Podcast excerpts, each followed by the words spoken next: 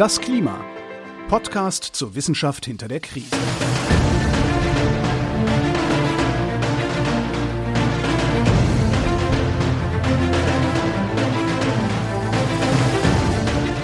Hier ist das Klima, der Podcast zur Wissenschaft hinter der Krise. Wir lesen und erklären den aktuellen Stand der Klimaforschung jeden zweiten Montag mit Claudia Frick. Und Florian Freistetter. Hallo. Hallo. Wir sind bei Folge Nummer 98 angekommen und wie wir es so machen, machen wir immer einen kurzen Rückblick, nämlich in dem Fall auf Folge Nummer 97 und da habe ich etwas über die Klimakompensation erzählt, also die Technik, Tatsache, das Phänomen, dass man Geld ausgeben kann, um CO2-Emissionen, die man getätigt hat, ja, wieder gut zu machen angeblich. Aber wir haben gesehen, dass es nicht so einfach ist, einfach irgendwo Geld hinzuschieben und dann ist alles wieder weg, was den Klimawandel antreibt, weil viele dieser Projekte, die dafür sorgen sollen, dass diese getätigten CO2-Emissionen auf irgendeine Art kompensiert werden, nicht so gut funktionieren und dass das ganze Konzept der Klimakompensation auch nicht so das Wahre ist. Das hast du, das hast du noch sehr mäßig ausgedrückt. ja. Wir haben auch einiges an Feedback dazu bekommen, wenn oh, ich mich ja. erinnere, E-Mails und auch an den diversen sozialen Medien, wo Leute dann gesagt haben, dass sie das eh prinzipiell verstehen, was wir gesagt haben, aber dass es durchaus auch was ist, was sie trotzdem vielleicht tun oder tun wollen, weil wenn sie zum Beispiel bei solchen Projekten wie Atmosphäre oder gibt ja noch ganz viele andere, dann irgendwo Geld ausgeben, äh, wo dann zum Beispiel ja in anderen Gegenden der Welt irgendwelche sauberen Öfen oder Herde oder bessere äh, Öfen und Herde finanziert werden, dann ist das doch nicht schlecht. Und haben wir auch gesagt, dass es prinzipiell nicht schlecht ist, wenn man dafür sorgt, dass es diese Menschen da dann entsprechend bessere Infrastruktur bekommen. Aber was wir auch gesagt haben, wenn ich mich richtig erinnere, dass man dafür diesen ganzen Kompensationsquatsch nicht braucht. Ja, man genau. kann einfach so dafür sorgen, weil dann äh, spart man sich ja das falsche Gefühl, selbst nichts mehr tun zu müssen das falsche Gefühl, das aber ja, ja, ja, ich weiß, was du meinst. Das ist natürlich wirklich, man, man, man kauft sich das gute Gefühl. Ja. Mhm, ja. Ich glaube, wir hatten auch ein bisschen spannende Diskussionen, einfach weil die Leute sich gegenseitig dann noch darüber unterhalten haben, ob das jetzt gut oder schlecht ist oder ob es andere Methoden gibt, das zu machen oder nicht. Das fand ich eigentlich sehr interessant, muss ich mir nochmal in Ruhe durchlesen. Ja, die andere Methode wäre halt äh, dafür zu sorgen, dass weniger CO2 emittiert wird. Ja, verrückte Idee. Ja. Ich bin mal drauf gekommen. es ist schwierig. Ja. Beziehungsweise es ist schwierig und deswegen sind solche scheinbar leichten Wege dann sehr populär, weil Geld ausgeben ist leicht, das können wir recht gut, wenn wir es haben. Ja, also da sind wir ganz gut drin als Gesellschaft, aber im CO2 einsparen sind wir nicht ganz so gut. Und darum geben wir lieber Geld aus, als ja. CO2 einzusparen. Genau, deswegen kompensieren wir lieber oder versuchen uns an Geoengineering und äh, ähnlichen Dingen. Dinge draufwerfen ist einfacher, als Dinge nicht zu tun. Genau. Heute reden wir über was anderes. Das haben wir gedacht. Wir reden heute über Grenzen. Okay. Und zwar über die Grenzen unseres Planeten. Ja, die kann ich dir sagen, wo die sind. Die, ja? Ja, einmal rundrum äh, ist er aus ist eine Kugel. Ach so, ich dachte mal einmal rundrum, also hinter der Scheibe. ja, das geht auch. Noch, äh, genau, noch mal kurz alle Flat Earther angetriggert. Also die Grenzen unseres Planeten äh, sind ja physisch natürlich jetzt, also im Sinne von, äh, wo hört eigentlich unser Planet auf? Auch nicht ganz so präzise, wie man gerne immer glaubt. Das ist ja eine ganz andere Folge, das wäre auch nicht so klar, weil allein diese Frage, wo fängt der Weltraum an, das ist, da kann man ja. sehr lange und viel diskutieren drüber. Wo hört die Atmosphäre auf? Wo fängt genau. der Weltraum an? Das, wo, wo, wo fängt dein Job an? Ne? Und wo hört meiner auf. ja, genau. Meteorologie Ende so ein Ortsschild und dann ist irgendwie Astronomie ja, Anfang. Das ist schon gar nicht so einfach. Und dann gibt es noch andere Grenzen und die sind auch noch weniger einfach. Und über die wollte ich gerne reden. Wir wissen ja, dass wir uns in einem schönen, relativ schönen, stabilen Zustand bewegt haben in den letzten 10.000 Jahren auf diesem Planeten. Es war alles schön stabil und in den letzten Jahrzehnten haben wir Menschen irgendwas gemacht, was unseren Planeten ein bisschen verändert hat. Es gibt halt Grenzen der Belastbarkeit unseres Planeten. Wenn wir die überschreiten, diese Belastbarkeitsgrenzen, dann ist damit nicht der Planet kaputt, aber die Überlebensfähigkeit und Gesundheit unserer menschlichen Zivilisation. Genau, das wäre jetzt noch mein Einwand oder mein, meine Klärung zu ja. Beginn gewesen, dass es bei den planetaren Grenzen und die Grenzen der Belastbarkeit des Planeten es jetzt eigentlich um uns Menschen geht, weil ja. äh, wenn du die Belastbarkeit der Erde ausreizen willst, dann musst Ja. du den Mars nehmen und draufschmeißen. Dann kommen wir an die Grenzen der Belastbarkeit. Aber um das geht's nicht. Es geht um quasi um unsere Zivilisation, um die äh, Bedingungen auf der Erde, die die Erde für uns lebensfreundlich machen. Genau, das ist tatsächlich gemeint. Nicht den Planeten, sondern uns Menschen an den Blick zu nehmen. Dass ich bin, planetare Grenzen ist deshalb so ein bisschen sch- schwierig als Begriff, aber wir reden eigentlich darüber, wo der Planet, die Natur auf dem Planeten die Grenzen hat, um uns Menschen noch leben zu lassen. Genau. So, oder gut und gesund leben zu lassen. Und damit beschäftigt sich schon länger eine Gruppe von Forschenden. Da kann man sich tatsächlich, wenn man sich dafür interessiert, ich möchte diese Bilder auch gerne angucken, auf stockholmresilience.org gehen. Da fassen die das ganz toll auf so einer Seite zusammen. Und sich angucken, wo unsere neuen Grenzen, also da wird ähm, immer von neuen Grenzen geredet, unsere neuen Grenzen der Belastbarkeit, die der Planet hat, um uns am Leben zu halten, eigentlich noch in den Grenzen liegen, also noch im grünen Bereich, oder schon überschritten sind. Und ich würde jetzt sagen, wir klicken mal drauf, wir beide. Genau, habe ich schon gemacht und natürlich will ich und unsere Hörerschaft auch wissen jetzt, was diese neuen Grenzen sind. Wir gehen alle neuen Grenzen durch, Ja, okay. Aber ich sage einmal ganz kurz, was wir sehen. Also was, was ihr nicht seht, also was wir sehen, was ihr nicht seht, es sei denn, ihr klickt da jetzt auch drauf.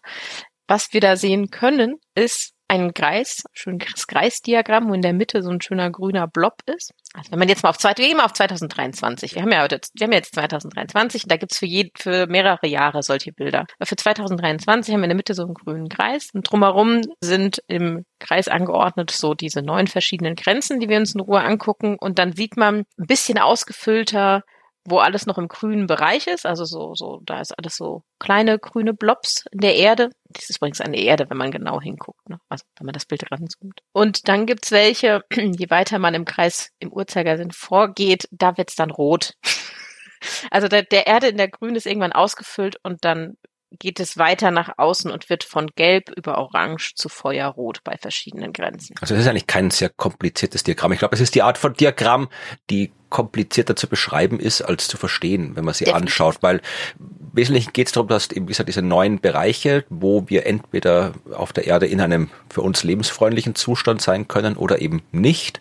Und dieses Diagramm Genau. stellt also dar, dass dieser Kreis vom im Zentrum des Kreises ist quasi so der Nullpunkt und dann kann ich mich von da nach außen bewegen und irgendwann ist der Punkt erreicht, wo es nicht mehr sicher ist für uns und je weiter ich mich wegbewege vom Zentrum, desto unsicherer wird's und das ist halt für diese neuen Grenzen da so in mehr oder weniger großen Tortenstücken, die aus dem Zentrum rausragen, Mit dargestellt. in neun Tortenstücken, das ist schon unangenehm, in so einem Kreis in neun Tortenstücke zu unterteilen. So sieht man das und das, das Interessante oder worauf man achten muss, ist, dass das normalisiert ist. Also wir haben diesen, diesen Blob in der Mitte, der, der die Erde darstellt, also man sieht auch, dass das die Erdkugel ist.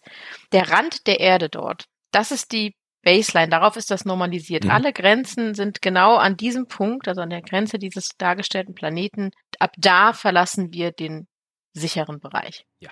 Also ab da sind wir im Bereich, wo die Belastbarkeit überschritten ist. Ja, und dann kann man auf den ersten Blick, ohne zu lesen, was drinsteht, sehen, bei drei Grenzen sind wir noch im grünen Bereich, Mhm. bei sechs nicht mehr.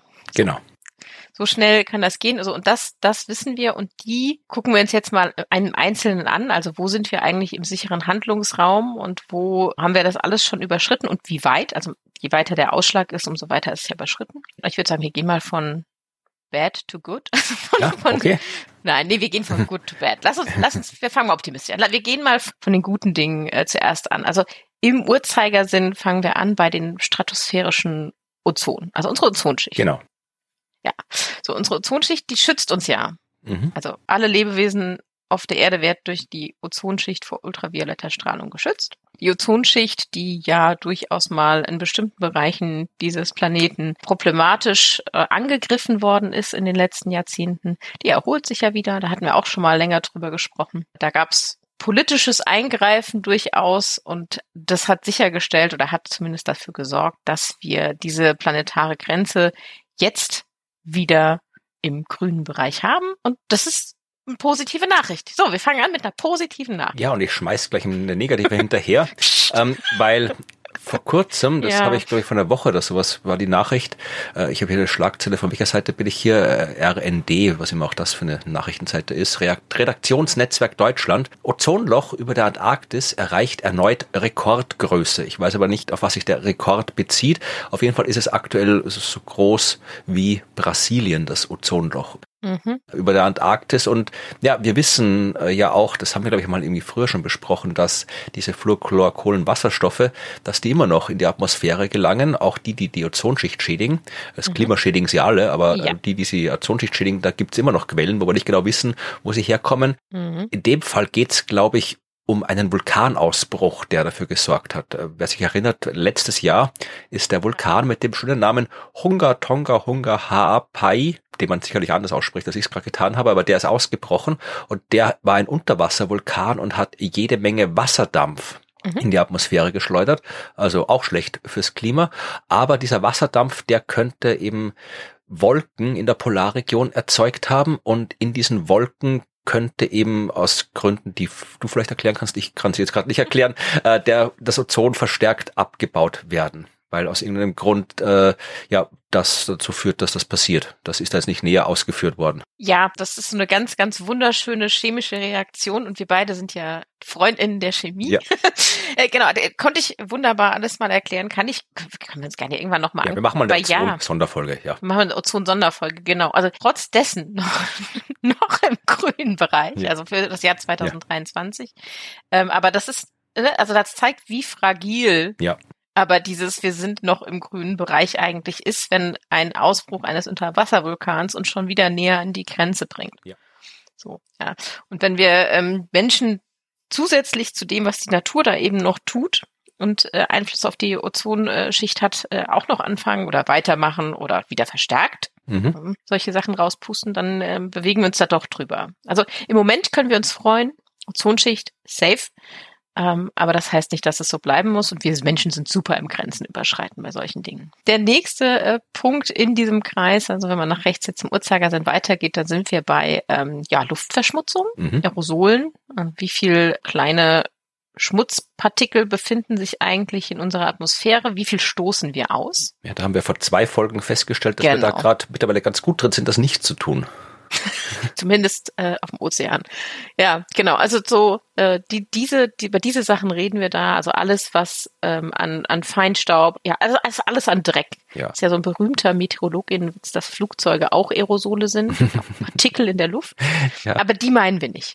Ja, aber meine, da muss man tatsächlich sagen, da müsst ihr vielleicht auch mal in die Geschichte und Wissenschafts- und Technikgeschichte schauen. Aber ich glaube, da haben wir tatsächlich äh, viel erreicht, wenn man sich irgendwie anschaut, Ja. wie die äh, Katalysatoren in den Autos, die Luftfilteranlagen in den Fabriken, die ganzen ja, Kohleabbau und alles, eben dann jetzt irgendwie, wie wir es vor zwei Folgen besprochen haben, die sauberen äh, Schiffe, die auf den Ozean rumfahren. Also ich glaube, was die Luftverschmutzung angeht, sind wir so global gesehen, waren wir nicht schlecht in den letzten Jahren.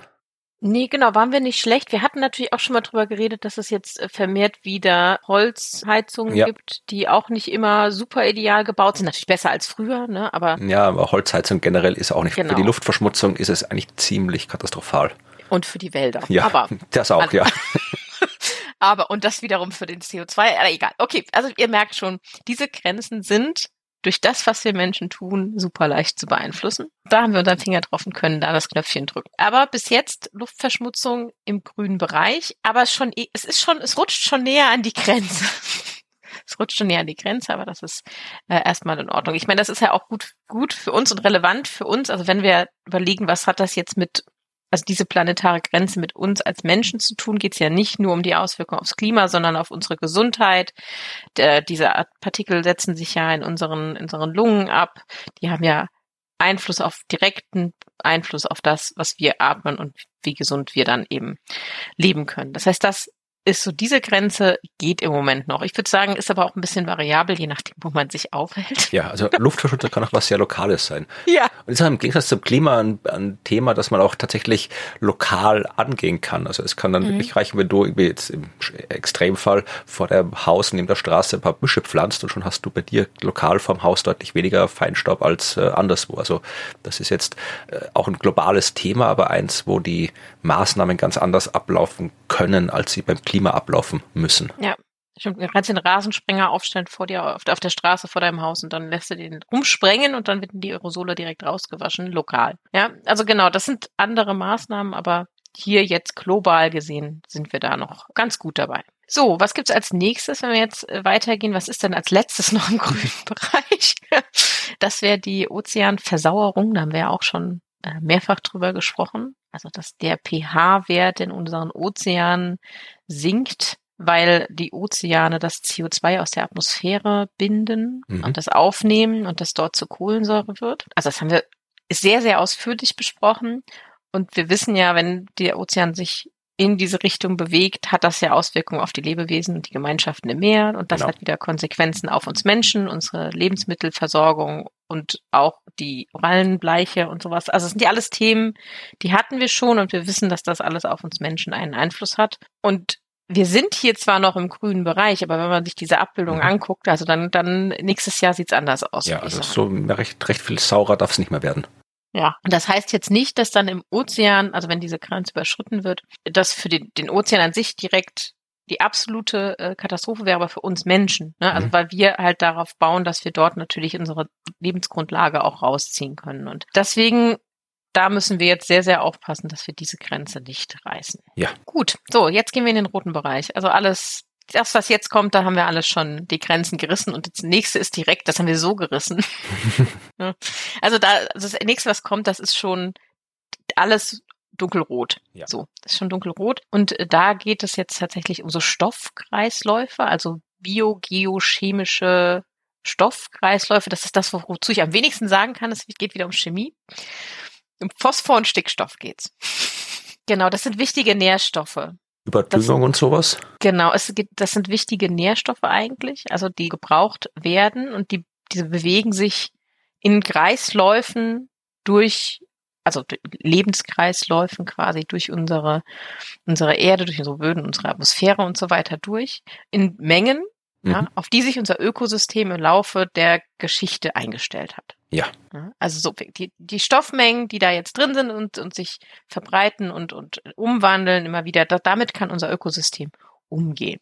So, und wir Menschen haben diese Kreisläufe jetzt mal richtig stark aus der Balance geboxt. So, und wenn man diese Kreisläufe aus der Balance boxt, diese Ökosysteme müssen versuchen, sich anzupassen an ganz andere Mengen von Phosphor und Stickstoff. Und das funktioniert nur bis in bestimmten Grenzen. Und diese Grenzen haben wir völlig gerissen. Ja, man kann das vielleicht vergleichen, wenn man noch einen Vergleich braucht. Das ist eigentlich eh nicht so schwer zu ja. verstehen, aber mit äh, der natürlichen Radioaktivität, weil oh, gibt's ja auch, also jedes Gestein, also nicht jedes Gestein, aber das ja. meiste Gestein hat ein paar radioaktive Isotope mit drin. Das heißt, wenn man eben so einen Geigerzähler irgendwo auf der Welt hinstellt, stellt, der schlägt immer aus, weil es immer so einen gewissen Hintergrundlevel an Radioaktivität gibt und radioaktive Strahlung schädigt die menschlichen Zellen, das wissen wir, aber wir haben uns halt da in diesem Umfeld entwickelt, evolutionär. Das heißt, äh, unsere Zellen haben Mechanismen, die Schäden reparieren können. Und wenn die nicht so schlimm sind, dann reparieren die halt das und wir kommen mit den Hintergrundstrahlungsbedingungen ganz gut klar. Wenn wir jetzt aber deutlich mehr Strahlung haben, zum Beispiel wenn wir in den Weltraum fliegen oder wenn ein Atomkraftwerk explodiert oder wir sonst irgendwo einen Laborunfall haben, dann kommen wir auf einmal nicht mehr mit diesen größeren Mengen an Strahlung klar, obwohl wir eigentlich Mechanismen hätten, die das reparieren können, aber wir sind aus dem mhm. Gleichgewicht raus, das wir quasi gewohnt sind und dann, ja, werden wir krank oder sterben. Ja. Oh, das, äh, ja, wir sind wieder an dem Punkt, wo ich denke, Gott, unser Podcast ist sehr deprimierend, aber so ist er eben. Gut, äh, da sind wir quasi im roten Bereich der Grenzen. Wenn wir jetzt zum nächsten, zur nächsten Grenze rübergehen, dann zur nächsten planetaren Grenze, sind wir im orangenen Bereich, gelb, gelb-orange. Das ist Süßwasser. Mhm. Also die Verfügbarkeit von Süßwasser und feuchter, temperierter Luft. Ne? Also brauchen wir Menschen, brauchen Pflanzen, eigentlich brauchen alle Lebewesen genau das. Und die unterteilen das hier nochmal in blaues Wasser und grünes Wasser. Ich glaube, wir haben schon mal drüber geredet. Weißt du noch, was blaues und was grünes Wasser ist? Oh Gott, der äh, Frischwasser, also wirklich so Frischwasser, Trinkwasser ist blaues Wasser, oder? Und grünes ja. Wasser, ist, ist das schon irgendwie, das ist so, so, so benutzt, also nicht benutztes Wasser, aber halt irgendwie so ähm, ja, Regen, irgendwie sowas. Nee, ich glaube, ich krieg's nicht mehr genau zusammen. also blaues Wasser ist so Grund- und Oberflächenwasser. Also alles, was wir so benutzen für Herstellung von Produkten, was nicht mehr in ein Gewässer zurückgeführt wird. Mhm. Das wird zum Beispiel benutzt, also zum Beispiel Bewässerung von, von Feldern. Also da, da, da bringen wir das Wasser ja auf die Felder so und das irgendwann kommt, also geht ins Grundwasser runter, natürlich kommt das irgendwann wieder in Flüsse, aber wir führen es nicht wieder direkt zurück. Ja. Und grünes Wasser ist ähm, auch natürlich vorkommendes Boden- und Regenwasser, ne? Wasser, was die Pflanzen direkt aufnehmen und äh, was dann verdunstet wird. Mhm. So. Und also grünes Wasser natürlich vorkommt und blaues, was wir aus den Gewässern nehmen und benutzen. Okay. Und also jetzt mit, mit der Komponente, was bedeutet das für uns Menschen? Weil das sind halt, also deswegen ist es, finde ich, so wichtig zu sagen, diese planetaren Grenzen drehen sich um uns Menschen und wie wir mit diesen Sachen umgehen. So unterscheidet sich blaues und grünes Wasser, obwohl natürlich alles Wasser ist. Ja. Und die Grenzen sind aber hier auch schon unterschiedlich stark gerissen. Also bei blauem Wasser, das, was wir entnehmen, um tatsächlich Produkte herzustellen, um unsere Felder zu bewässern und ähnliches, was wir dann versickern lassen, das ist schon deutlich mehr überschritten. Also da sind wir schon irgendwie so, weiß ich nicht. Also da sind wir schon sehr, sehr weit rüber. Und bei den ähm, grünen Wasser, was also ähm, natürlich vorkommt, das Regenwasser, das da ist und von den Pflanzen aufgenommen wird und verdunstet, das ist auch schon gerissen, aber noch nicht so sehr. Trotzdem sind wir da in dem Bereich, wo wir nicht mehr sicher sind. Ja, das sieht man sehr deutlich. Ja, die Grenze ist tatsächlich gerade bei blauem Wasser jetzt erst so richtig überschritten. Also da war man sich nämlich, also 2022 war man sich noch nicht so sicher, dass diese Grenze bei blauem Wasser überschritten ist und wie. Das, da war quasi der Prozess der Forschung noch dran. Mhm. Und jetzt ist man sich sicher, ja, die Grenze haben wir auch äh, gerissen. Das ist, da sieht man mal wieder, wie sich halt so eine, so eine Abbildung oder so eine Erkenntnis oder so eine, so ein, Grenze verändern kann mit mehr Forschung. Nächster Punkt. Landnutzung. Ja. Haben wir auch schon viel drüber geredet. Ja, Landnutzung. jede Menge. Äh, ja, also wir haben ja relativ viele Wälder in landwirtschaftliche Nutzfläche umgewandelt und ja, Waldgebiete haben wir wirklich verloren, die wir allerdings brauchen, um unser Ökosystem und uns natürlich irgendwie am Leben und äh, zu halten und sicher am Leben zu halten und gesund am Leben zu halten. Und die Grenze ist genauso sehr überschritten wie für äh, unser blaues Wasser. Also da sind wir schon, schon rüber. Das heißt, wir haben schon so viel Landfläche umgewidmet zu anderen Dingen. Also muss ja nicht nur landwirtschaftliche Nutzfläche sein, kann ja auch zu betoniert sein, sodass wir diese Grenze überschritten haben, auch wenn sie noch nicht so extrem ist Mhm. wie jetzt andere. Haben wir das schon getan? Also hier wäre zurückrudern, genauso wie beim Wasser und andere Dinge tun, richtig wichtig. Und im Gegensatz zu Wasser, wo wir jetzt, ne, also was deutlich schwieriger zu handeln ist wahrscheinlich, kann man bei der Landnutzung natürlich gezielter vorgehen. Ja. Da sollten wir auf jeden Fall jetzt stark zurückrudern. Das ist, ist so deprimierend.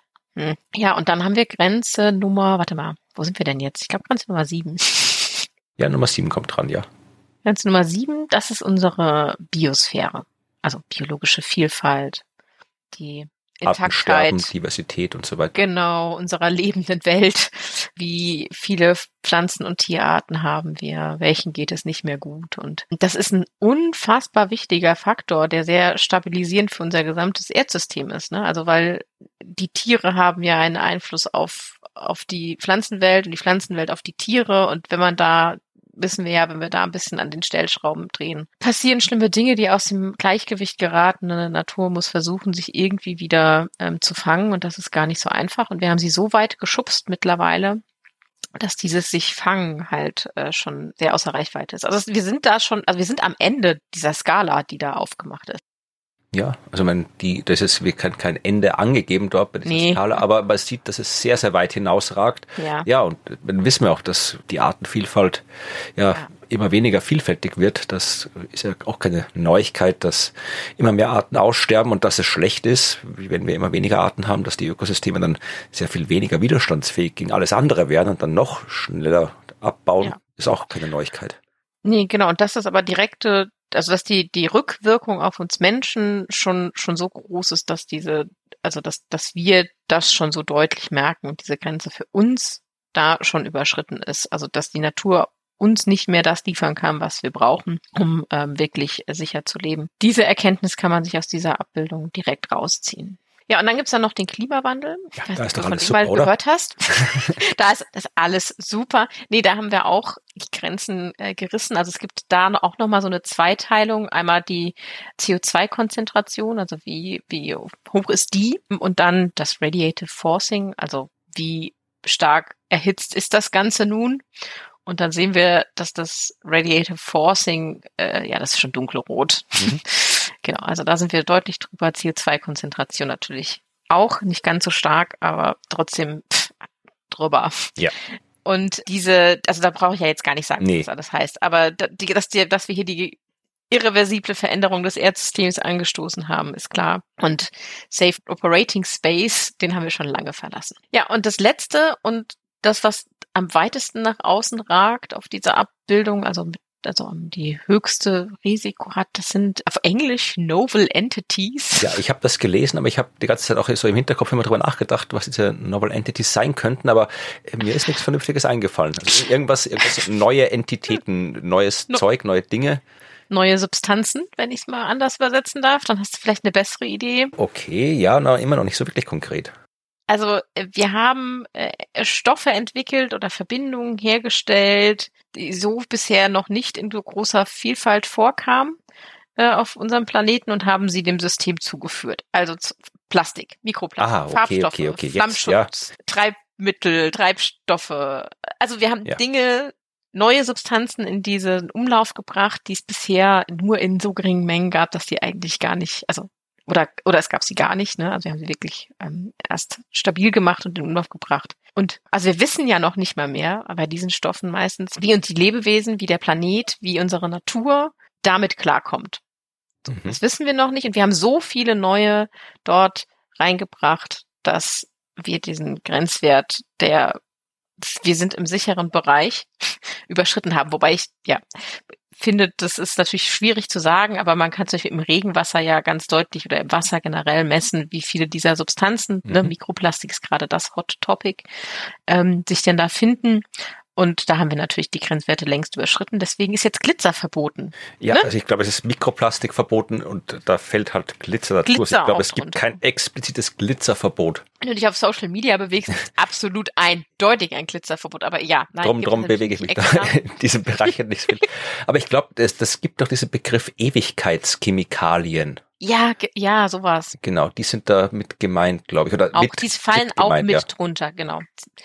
Genau. Also das sind Sachen, von denen wir noch nicht genau wissen, welche Auswirkungen haben sie eigentlich und an, wir geben davon so viel auf einmal oder haben davon so viel auf einmal in unsere Welt und Umwelt und unseren Planeten entlassen, dass wir völlig unsicher äh, in einem Bereich sind, der uns aus dem Gleichgewicht völlig rausgehauen hat.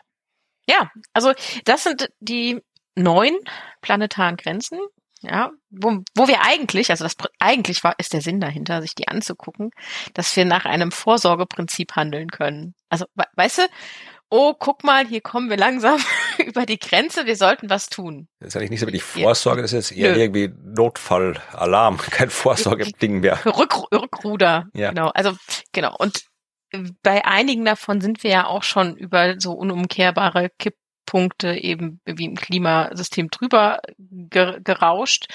Und diese neuen Grenzen, die wir uns ja angeguckt haben, sind aber nicht immer, ne, also sind nicht immer gekoppelt an solche Kipppunkte, wo man nicht mehr äh, zurückkommt, aber bei manchen schon. Ja. Und das steckt, sieht man jetzt in den Dimensionen nicht.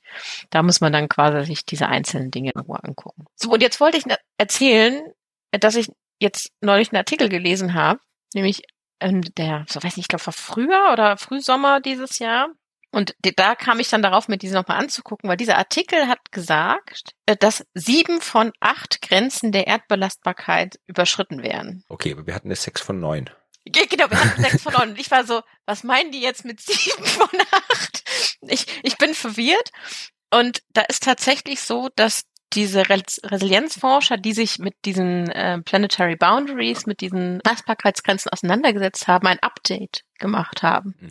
Also sie haben sich dieses System aus diesen neuen Grenzen, was ich jetzt so schön erklärt habe, womit man schon länger arbeitet, angeguckt und haben gesagt, naja, also diese neuen physikalischen, chemisch-ökologischen Grenzen des Erdsystems hatten wir. Wir müssen das Konzept aber weiterentwickeln und zwar müssen wir integrieren eigentlich in diese, diese Dimensionen nicht nur, das ist sicher für, für uns als Menschen, sondern eigentlich müssen wir auch einbauen, das ist gerecht.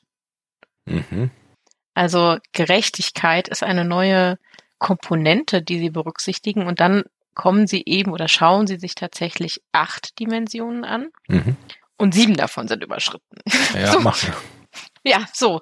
Und dann habe ich gedacht, okay, jetzt was, was stelle ich mir denn jetzt unter dieser Unterscheidung zwischen sicherer Grenze und gerechter Grenze vor? Aber ich glaube, das ist relativ intuitiv, finde ich. Ne? Also das eine ist, das Erdsystem ist stabil und widerstandsfähig ne, und kann uns am Leben erhalten und andere Organismen unterstützen, die uns am Leben erhalten.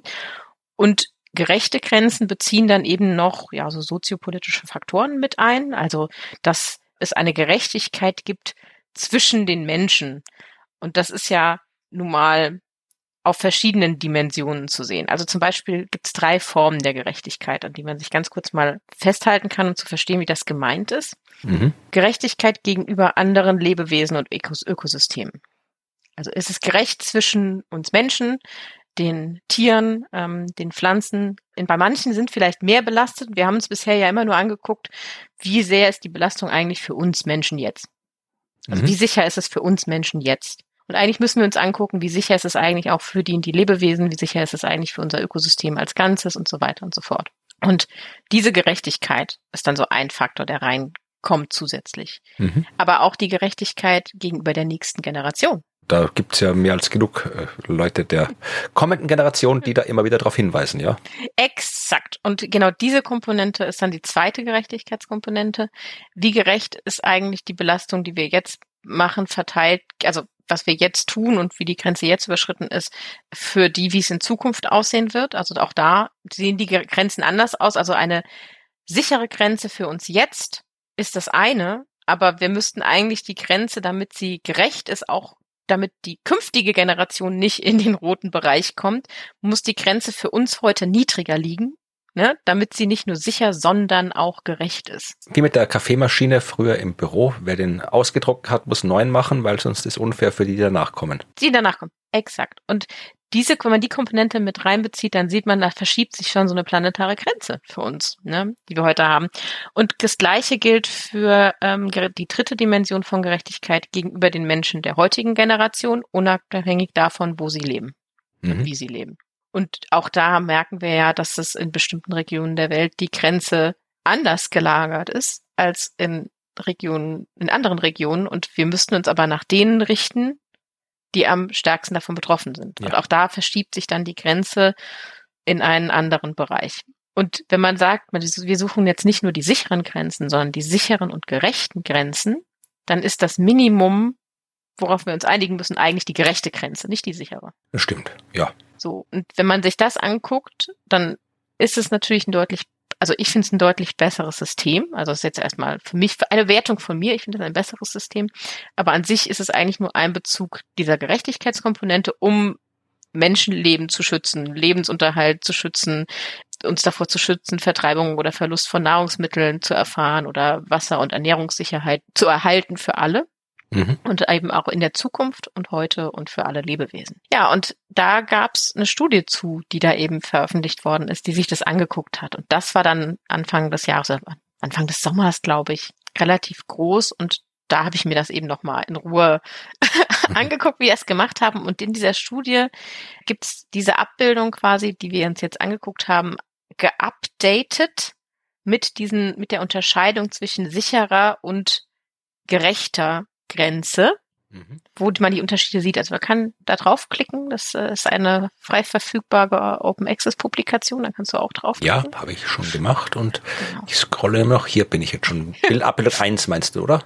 Äh, genau. Es ist ein bisschen, sieht ein bisschen anders aus, ne? Also es ist nicht ganz so schick, würde ich mal sagen, aber es ist äh, Abbildung 1, Proposed Safe and Just ESB und in Klammern steht da übrigens noch NSH. Da kann man vielleicht noch dazu sagen, vielleicht was damit gemeint ist. Du hast wahrscheinlich keine Vorstellung, aber was mit NSH gemeint ist, wenn man safe and just sagt, also sicher und gerecht? Überleg gerade, nein. Ach, ich, ich, ich habe es gerade gelesen jetzt hier. Uh, no significant harm. Ja, genau. Keine nachhaltigen, starken, irreversiblen Schäden. Ja. Also die Grenzen, die wir uns angucken, heißen, just heißt, wir verursachen für niemanden auf diesen Gerechtigkeitsebenen einen irreversiblen, signifikanten Schaden. So. Also das ist schon sehr existenziell, finde ich. Genau, und dann kann man sich die Abbildung angucken und da sieht man so leicht leichte Unterschiede zwischen, also oder man, man liest leichte Unterschiede zwischen den Grenzen, die da genannt sind und denen, die wir uns jetzt angeguckt haben. Also es ist jetzt nicht komplett was anderes. Wir haben immer noch Klima, drin zum Beispiel, ne? also Klima ist da. Da sehen wir übrigens genau einen wichtigen Unterschied, denn wenn beim Klima ist die Safe-Grenze, in diesem Fall sind wir da noch drunter, also der, die Erde, der Erdkugel ist da noch drunter, das ist dort die Anzeige für die Grenzüberschreitung. Bei Safe sind wir im Moment noch drunter, mhm.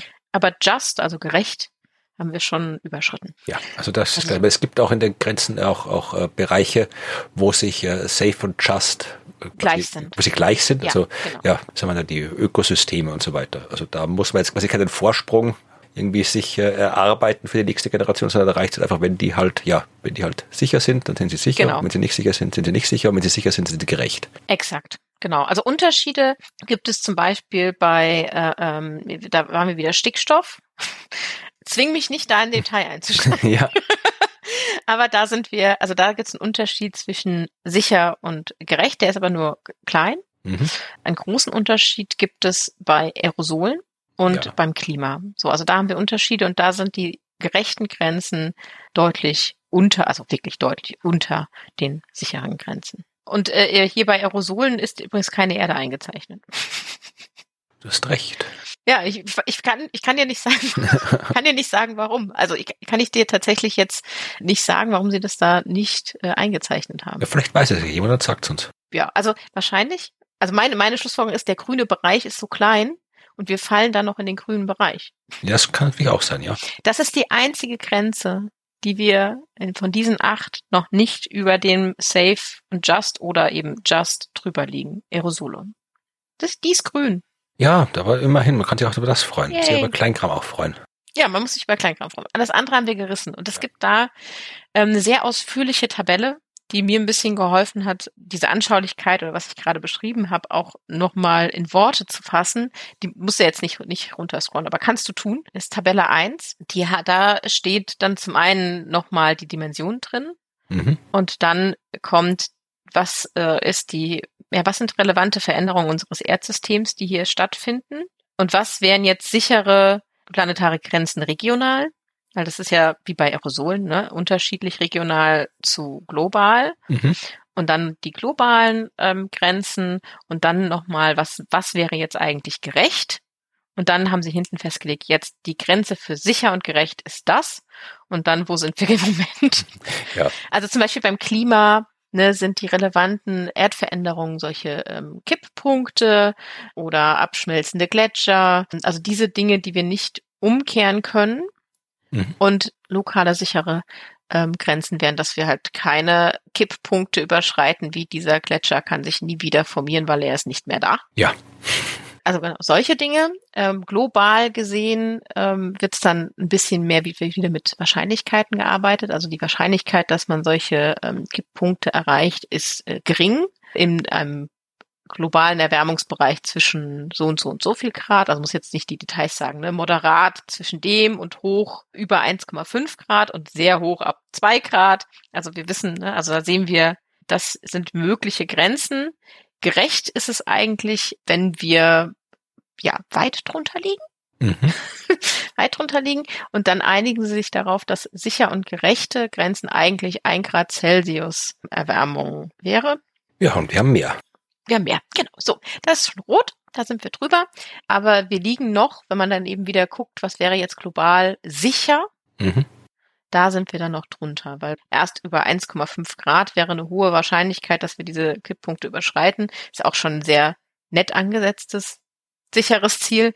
Ähm, und wir sind irgendwie, äh, was Sie hier ansetzen an Zahlen, sind wir bei 1,2. So, und da wären wir dann global noch sicher, aber nicht mehr gerecht. Nur kannst du die einzelnen Dinge äh, durchgehen, also auch Ökosystem, Sicherheit kannst du dir so anschauen und da sind wir schon schon drüber. Die Oberflächenwasser, die wir haben oder das Grundwasser, da sind wir auch schon drüber. Also eigentlich ist, wir sind ja überall drüber, außer bei Aerosolen. Ich, ich, man kann es kaum kaum sagen, aber zum Beispiel beim äh, Oberflächenwasser, das Oberflächenwasser, das fließt in Flüssen und so weiter, da ist eine relevante Erdveränderung, wenn das System zusammenbricht. Ja.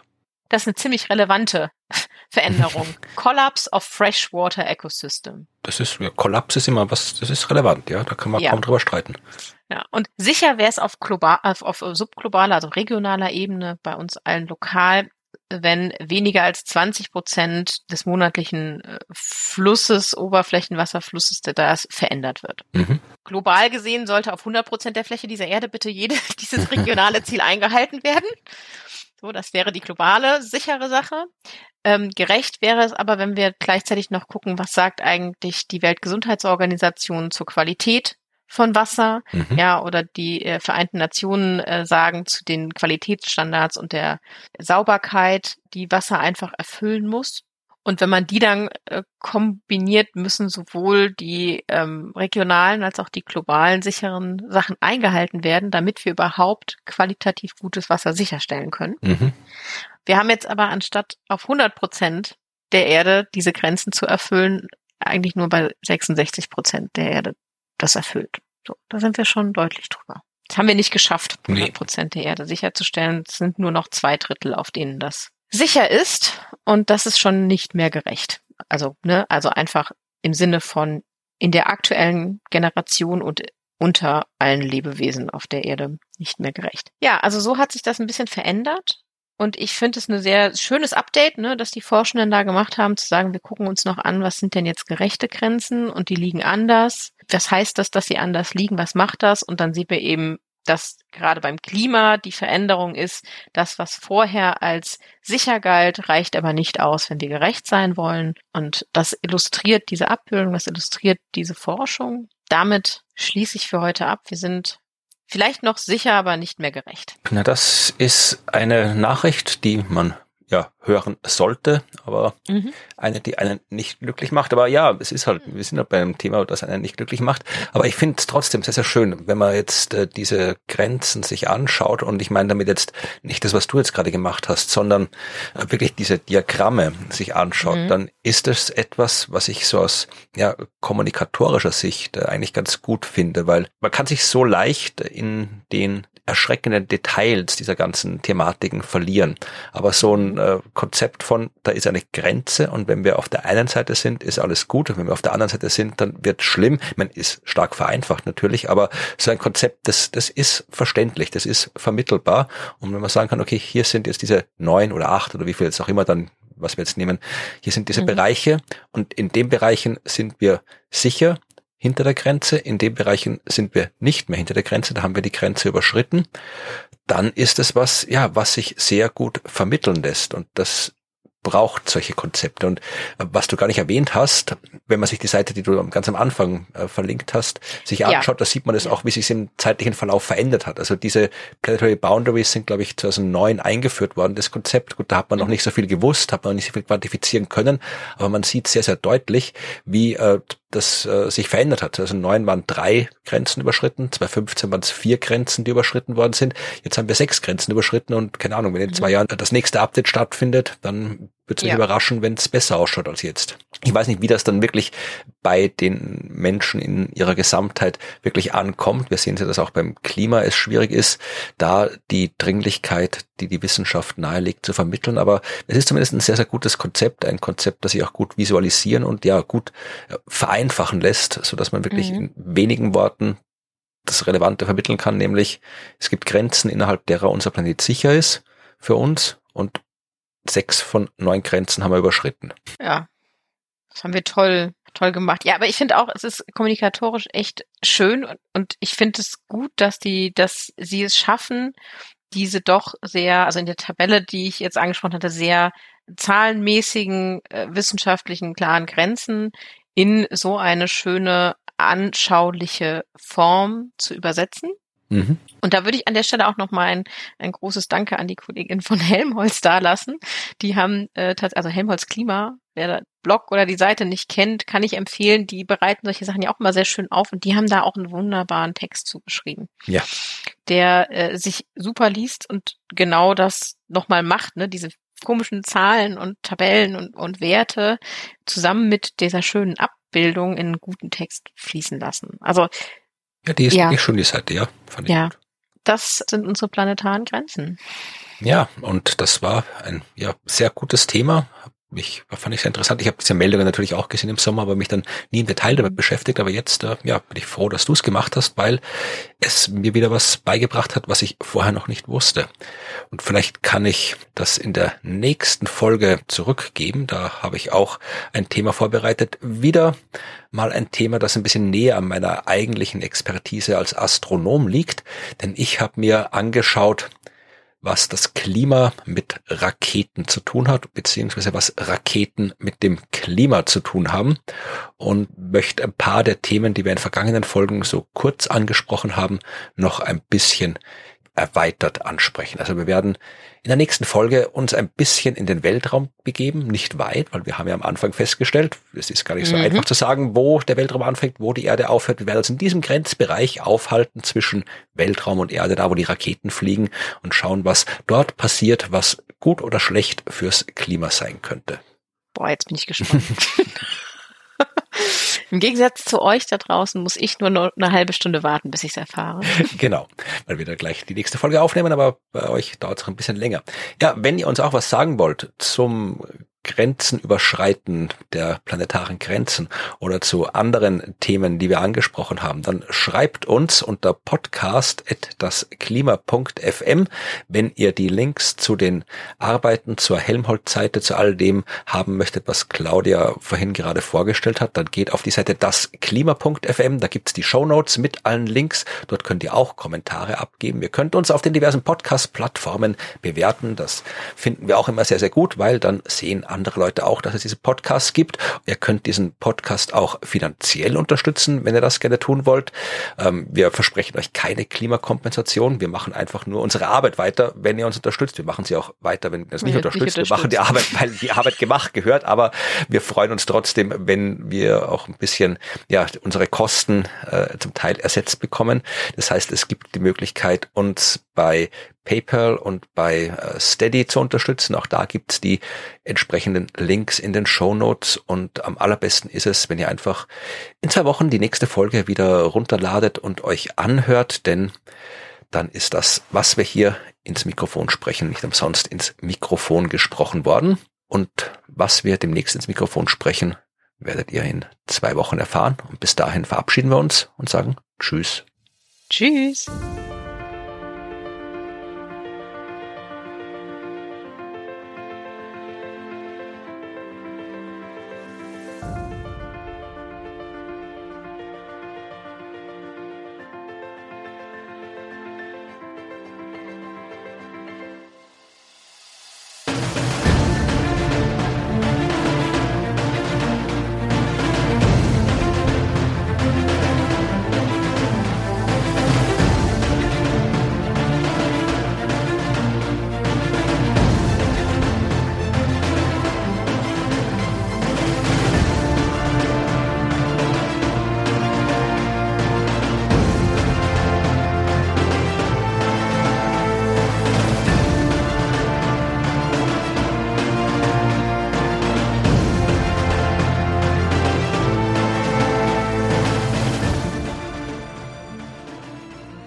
Muss halt noch zuerst mich impfen lassen und dann muss ich einen Vortrag halten am Abend. Warte, du, ihr kriegt alle die Corona-Impfung?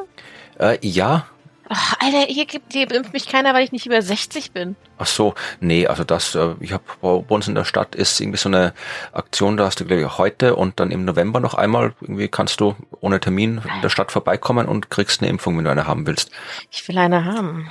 Ja, dann musst du hier nach Baden bei Wien kommen. Dang it. Ja, okay, ich finde noch irgendjemanden, der mich impft.